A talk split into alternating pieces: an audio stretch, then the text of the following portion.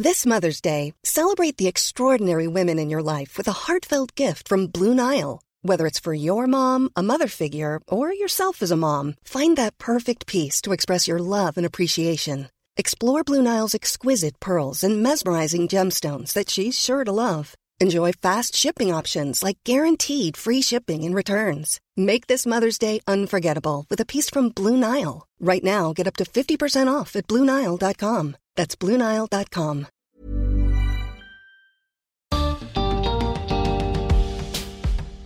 En el mundo hay más de 270 millones de migrantes, personas que viven lejos de su lugar de origen. De esos, unos 70 millones lo son en contra de su voluntad y muchos sufren violaciones de sus derechos humanos. Bienvenidos al podcast de TED en Español, soy Jerry Garbulski. En su charla en TEDx Tarragona, Sani Ladán nos relata de manera explícita su largo y duro camino para llegar a España desde Camerún. Sani es ahora activista y trabaja para mejorar la vida de los migrantes.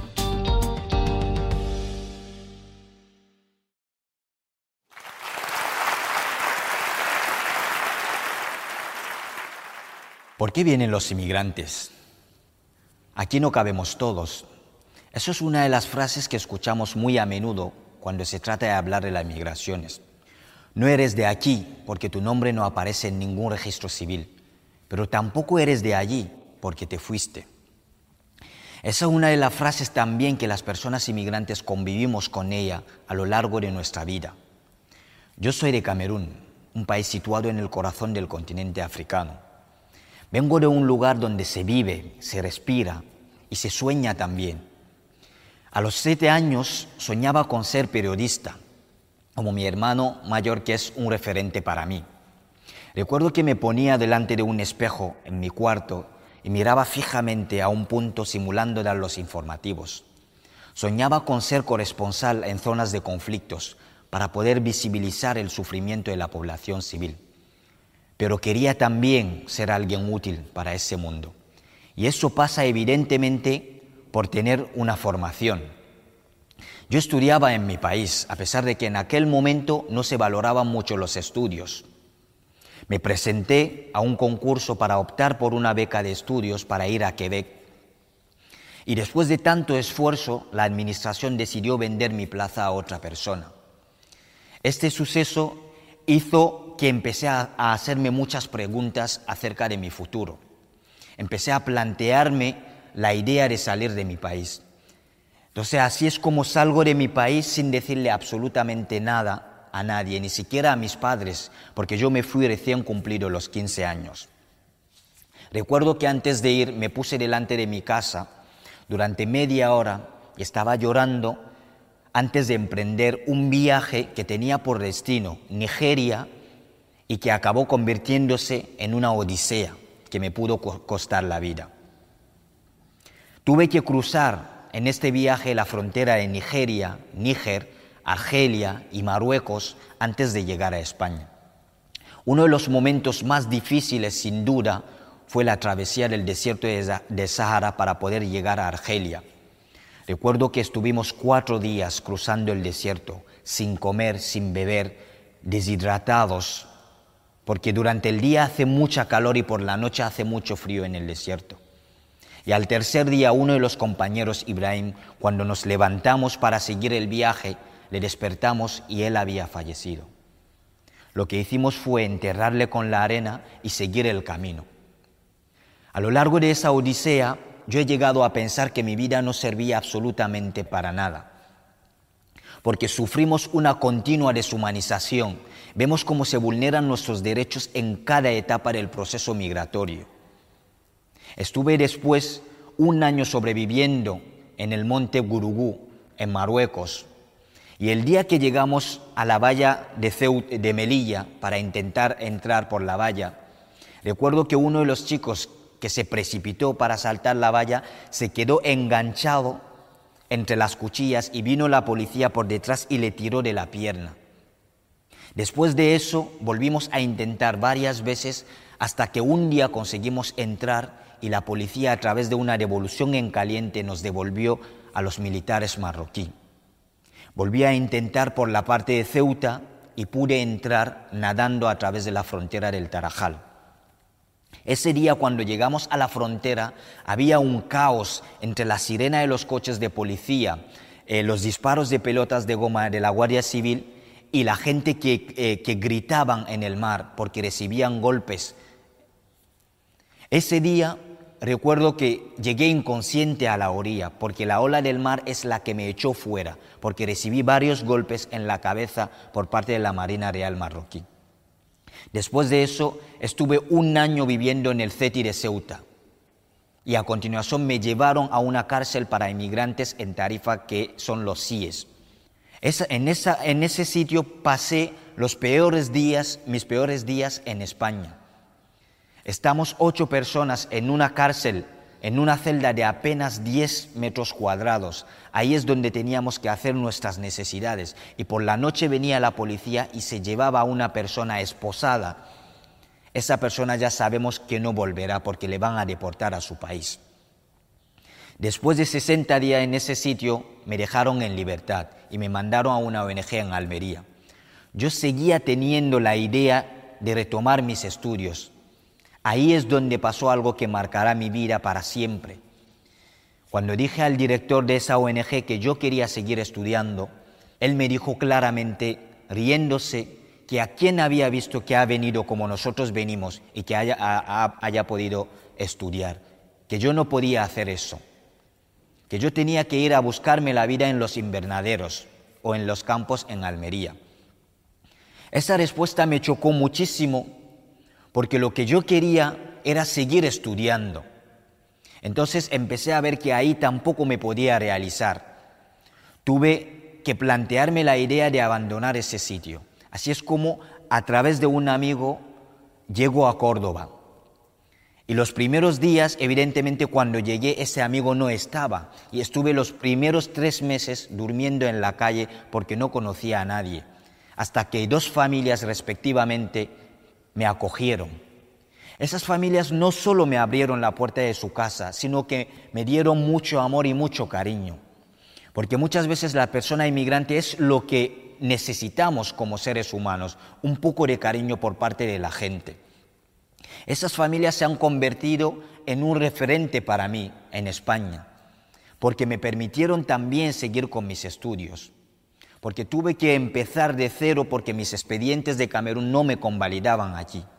Y hoy en día estoy estudiando relaciones internacionales gracias a esa familia y también gracias a la Universidad Loyola Andalucía. Mi historia es la de mucha gente que de un día a otro lo dejan todo en busca de un futuro mejor. Y hay también gente que se ven obligados a salir por conflictos o por catástrofes naturales. Pero desgraciadamente la inmigración nunca se ha hablado de la inmigración desde un punto de vista positivo.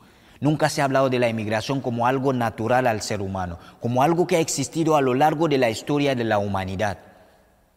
Hemos visto cómo en España se ha pasado de acoger el barco Aquarius el verano pasado a impedir la salida del Open Arms para poder rescatar las embarcaciones que están a la deriva en el Mediterráneo. Hemos visto también cómo se está criminalizando a la gente que se dedica a salvar vidas en el Mediterráneo.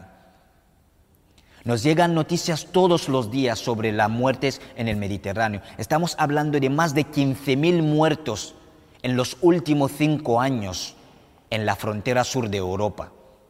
Esto está pasando a escasos kilómetros de nuestras casas, pero miramos hacia otro lado, porque se nos ha acostumbrado a la cultura de la cifra. Al fin y al cabo, los que mueren son africanos, son migrantes, no interesa absolutamente a nadie. El día que hubo el atentado de Charlie Hebdo en Francia, ese mismo día se hundía una embarcación con 70 migrantes en el mar. Pero nadie habló de eso. Todos los focos mediáticos estaban en París. Una vez más, los medios de comunicación volvieron a demostrarnos que hay muertes que valen más que otros. Estamos viviendo una de la mayor involución en materia del respeto de los derechos humanos en la frontera sur de Europa. Por eso tenemos que empezar a poner nombres y apellidos y saber que detrás de cada inmigrante que muere en el Mediterráneo hay historias, hay familias Y hay sueños que la política migratoria represiva ahoga en el Mediterráneo. No venimos aquí por gusto a la muerte. Créanme, no salimos de nuestros países porque queremos morir. Nuestro continente sufre desde hace siglos de un expolio y una explotación que le mantiene arrodillada. África es la región del mundo que posee el 30% de los recursos naturales del mundo. Y hoy en esta sala donde estamos, casi todos tenemos algo en nuestro bolsillo que viene del continente africano, que son nuestros móviles. Porque para tener esos móviles tiene que venir el coltán expoliado del Congo, explotando incluso a niños en minas de coltán en condiciones de esclavitud. El Congo, para que os hagáis una idea, posee el 80% de los recursos eh, de, de la reserva de coltán del mundo. Y según un estudio realizado por el Foro Internacional por la Verdad y la Justicia en África, el yacimiento de los recursos naturales del Congo podría superar el PIB anual de los Estados Unidos y de toda Europa Occidental juntos. Y esta es la gran paradoja. Es la gran paradoja de un continente tan rico y con gente empobrecida. Y además de eso, existe un control sobre la economía de esos países. Actualmente hay varios países africanos que utilizan una moneda que hoy en día es conocida como franco de la cooperación financiera en África, pero antes era franco de las colonias francesas de África. Esa moneda se fabrica en Francia. Y según los economistas Fanny Pillot y Dongo Sambasila, en su libro L'arme invisible de la France-Afrique, explicaban que esa moneda fue creada en 1945 después de la Segunda Guerra Mundial por el general de Gaulle, para que los países africanos participaran en la reconstrucción de la metrópolis. Con esa moneda Francia ejerce de facto un control sobre la economía de 14 países como Camerún, Senegal, Costa de Marfil y Mali. Es decir, que Francia controla la vida de más de 150 millones de personas. ¿Os imagináis un país africano controlando la economía de Europa desde el Banco Central Europeo? ¿O controlando la economía desde la Reserva Federal estadounidense? Pues eso es exactamente lo que pasa con esos países africanos. Y además de eso, tenemos la falta de vías seguras para que los africanos puedan migrar. Muchas veces nos dicen, ¿por qué no venís legalmente? ¿Por qué no cogéis un vuelo para venir? Ojalá existieran esas vías para poder migrar. Porque como podéis saber, si un español quiere ir a Senegal, tan solo tiene que comprar un billete de avión y se va a Senegal. Sin embargo, si un senegalés quiere venir a España, tiene que pasar por toda la traba burocrática y al final se le acaban denegando el visado. Y si decide quedarse en su país, tampoco lo puede hacer porque no se puede realizar ahí, porque una actividad como la pesca, que es la que sustenta a muchas familias en Senegal, está vendida a las multinacionales occidentales, sobre todo españolas que están ahí haciendo pescas industriales. Es decir, la gente autóctona de Senegal que toda la vida han vivido de la pesca, de un día a otro se dan cuenta de que su gobierno corrupto y corrompido ha vendido la exclusividad de esa actividad a una multinacional occidental. Es decir, esa es la realidad de la relación que hay entre África y Europa, que en muchas ocasiones no se habla. Cuando se habla de la relación entre África y Europa, desde aquí solo nos hablan de la cooperación al desarrollo. Y la cooperación al desarrollo es solo la punta del iceberg que se ve en esa relación, pero la parte sumergida es la que no interesa que sepamos. En África, tanto la política, la economía, o la educación están todavía colonizados a través de un neocolonialismo con nuevos actores como China que mantiene todavía arrodillada a ese continente y que obstaculiza su desarrollo. Cambiar eso está en nuestras manos, está sobre todo en manos de jóvenes africanos, porque nadie vendrá a hacer eso en nuestro lugar. África tiene voz cada vez a través de sus jóvenes alrededor del mundo Nuestra lucha puede no verse porque son pequeños pasos lo que estamos dando, pero pasos firmes y seguros. Recuerdo que Nelson Mandela estuvo 27 años en la cárcel para poder acabar con el régimen del apartheid. Y Eduardo Galeano decía en una frase que mucha gente pequeña, en lugares pequeños, haciendo cosas pequeñas, pueden llegar a cambiar el mundo. Y en esta lucha esperemos que el coraje de Tomás Sankara, la sabiduría de Kwame Kuruma, la resistencia de Patrice Lumumba y la resiliencia de Winnie Mandela sean nuestros faros. Gracias.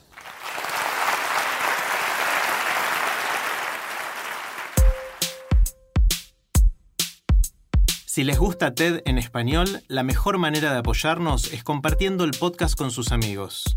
Pueden encontrar todos los episodios en Spotify, en Apple Podcast o en tedenespanol.com. También nos pueden dejar un comentario en la página de Facebook de TED en español. Soy Jerry Garbulski y los espero en el próximo episodio.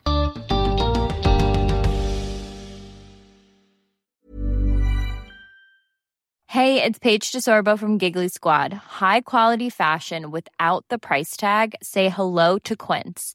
I'm snagging high-end essentials like cozy cashmere sweaters, sleek leather jackets, fine jewelry, and so much more. With Quince being 50 to 80% less than similar brands. And they partner with factories that prioritize safe, ethical, and responsible manufacturing. I love that. Luxury quality within reach. Go to quince.com slash style to get free shipping and 365 day returns on your next order. Quince.com slash style.